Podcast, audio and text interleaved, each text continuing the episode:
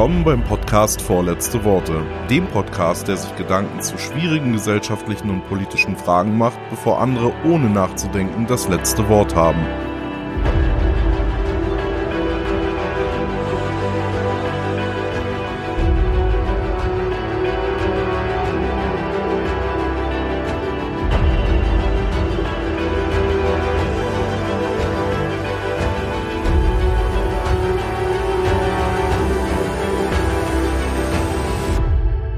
Dieser ersten richtigen Folge, also in der Folge zwei, die wir hier heute haben, rede ich mal über Lebensmittelpreise.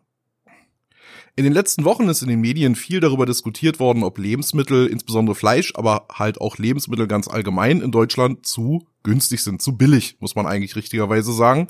Äh, günstig ist nämlich nicht das Problem. Vieles hat halt auch durch die Produktionsumstände ein Qualitätsniveau, wo es halt mehr Richtung Masse als Richtung Lebensmittelqualität geht. Und wir bewegen uns da mit großen Schritten hin äh, zu einem amerikanisch geprägten Lebensmittelmarkt, wo halt die Qualität immer weiter sinkt und dafür aber der Ausstoß an Produktion immer weiter erhöht wird. Dass das auf Dauer nicht sinnvoll ist, ist halt auch ein Punkt, der zeigt, dass man Kapitalismus nicht ganz ungezügelt so von der Leine lassen darf.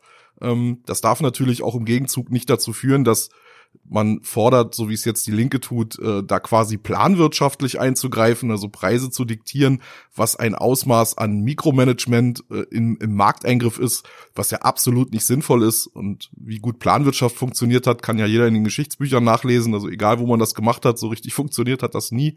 Selbst China ja, großes äh, kommunistisches Regime hat ja gemerkt, das geht nur, wenn man es halt quasi marktwirtschaftlich funktionieren lässt in einem gewissen Rahmen. Soweit will ich aber gar nicht gehen.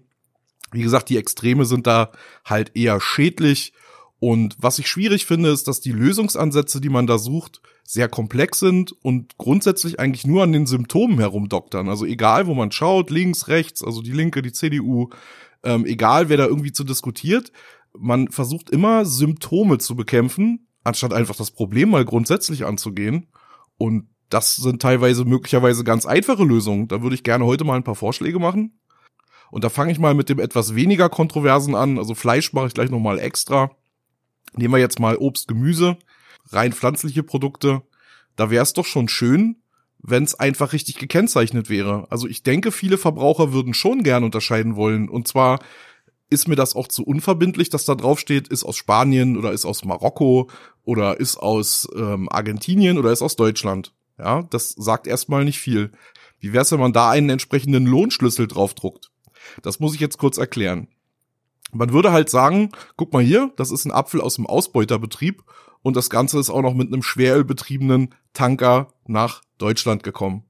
Und so intensiv, wie solche Dinge heute öffentlich debattiert werden, wird der ein oder andere sich dann vielleicht doch entscheiden zu sagen, nee, so ein Apfel, der um die halbe Welt ging und dann ist der so günstig, das grenzt ja an Sklavenarbeit, was da passiert, und dann kauft er die vielleicht nicht. Also eine fundierte Verbraucherentscheidung kann da schon sehr hilfreich sein. Ich weiß, viele gucken wirklich nur auf den Preis, aber das ändert sich halt auch. Und je mehr Informationen entsprechend verfügbar sind, desto eher können die Leute, die es wirklich im Hinterkopf haben, halt auch eine sinnvolle Entscheidung treffen und nach Qualitätsbewusstsein kaufen. Und da meine ich nicht jetzt einfach zu sagen, ja, äh, so wie ich das jetzt gerade gesagt habe, irgendwelche lapidaren Fazits, dass man halt sagt, das ist ein Ausbeuterbetrieb, das ist ja wieder sehr subjektiv. Aber was man zum Beispiel machen könnte, ist einen Schlüssel entwerfen für ein Gehalt. Und man würde sagen, bei dem Betrieb, der das produziert, nimmt man die unteren 50 Prozent der Einkommen und bildet daraus einen Schnitt. So. Und dann steht halt auf der Tüte mit den Äpfeln aus Argentinien möglicherweise ein Durchschnitt von zwei Euro. Stundenlohn. Das sieht dann halt vielleicht schon wieder ganz anders aus, wenn die Äpfel aus Frankreich sind oder aus Deutschland. Das hat dann halt den Vorteil, dass der einzelne Kunde, der sich das anschaut, sehen kann, waren das faire Arbeitsbedingungen oder nicht. Ganz unabhängig von der Lage in dem jeweiligen Land, man sieht einfach die Unterschiede. Man kann einfach Unterschiede wahrnehmen und wenn man dann vielleicht noch irgendwas sagt, das ist hier um die halbe Welt transportiert worden, also nicht einfach nur das Ursprungsland, sondern ganz klar sagt, das ist hier mit einem Tanker verschifft worden, ähm, für diejenigen, die sagen, ich möchte der umweltbewusst kaufen. Ich glaube, da würde sich schon relativ viel an den Preisen verschieben.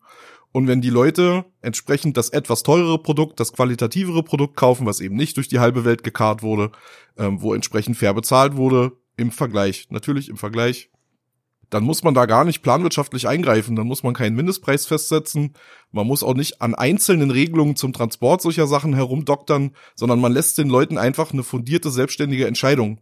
Weil ich glaube, oder das ist mein Menschenbild, dass die große Masse der Leute vernünftige Entscheidungen treffen wollen. Man muss ihnen halt die Möglichkeit dazu geben. Man muss ihnen die Werkzeuge dazu an die Hand geben und das heißt mehr Kennzeichnung. Da müssen viel mehr Informationen drauf so wie ich das jetzt dargestellt habe, ist selbstverständlich nur ein Beispiel. Ich bin mir sicher, es gibt da noch klügere Menschen mit viel besseren Ideen, wie man das entsprechend einfach und kurz darstellen kann. Aber man muss den Leuten einfach mehr Informationen geben. Und jetzt kommen wir mal noch zum etwas kontroverseren Thema, nämlich Fleisch, beziehungsweise ganz generell tierische Produkte. Das ist halt ein Punkt, wo große Einigkeit besteht, Fleisch ist viel zu günstig eigentlich zu billig. Das heißt, die Qualität sinkt immer weiter, der Output steigt und wir haben unfassbar viele Baustellen bei der Fleischproduktion.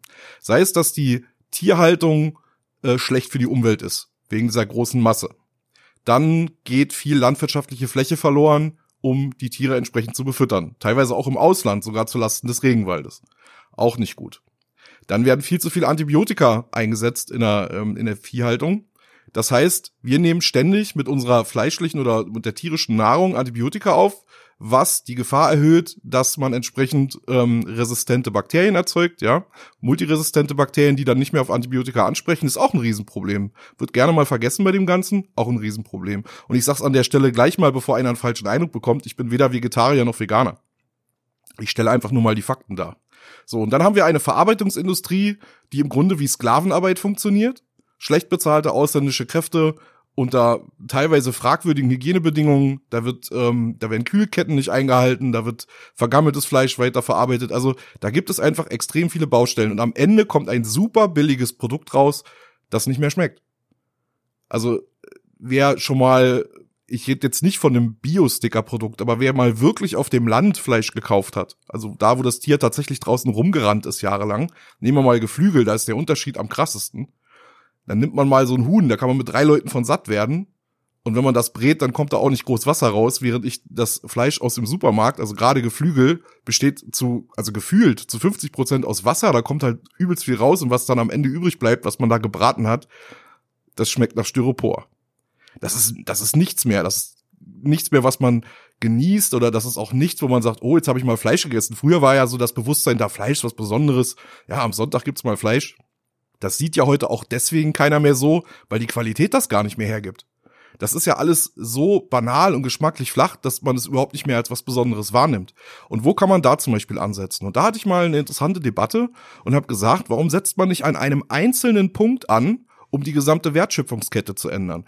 Das heißt, ich fange nicht an und regle hier die Bedingungen, wie dürfen Tiere gehalten werden. Und an einer anderen Stelle reguliere ich dann vielleicht noch den Preis im Großhandel. Und dann gucke ich, was passiert da arbeitsrechtlich mit der Verarbeitung. Und dann mache ich anderswo noch eine Regelung zu den Kontrollen und und und. Das heißt, ich fange an, an tausend Symptomen herumzudoktern und löse das Problem aber eigentlich gar nicht. Und da haben wir in der Debatte was relativ Cooles rausgearbeitet und haben gesagt, was ist denn, wenn man einfach zentral regelt, sei es jetzt Deutschland, sei es äh, in der Europäischen Union, Fleisch, das hier verkauft wird, was hier in den Handel gelangt, darf keine Reste von Antibiotika beinhalten. Das lasse ich jetzt kurz mal wirken. Und jetzt erkläre ich euch mal, was das für eine Dominokette auslöst. Derjenige, der Tiere hält, also der Viehwirt, der kann die nicht mehr so eng zusammenpressen, weil, wenn er keine Antibiotika einsetzen darf oder nur extrem wenig, sodass keine Reste nachher im Fleisch sind, dann kann er die nicht so eng stehen lassen, weil sie sich ständig mit irgendwelchen Keimen gegenseitig infizieren. Also verbessert er die Haltungsbedingungen. Er schafft Luft zwischen den Tieren. Aus Selbstinteresse. Dadurch, dass er weniger Output hat, steigt der Preis.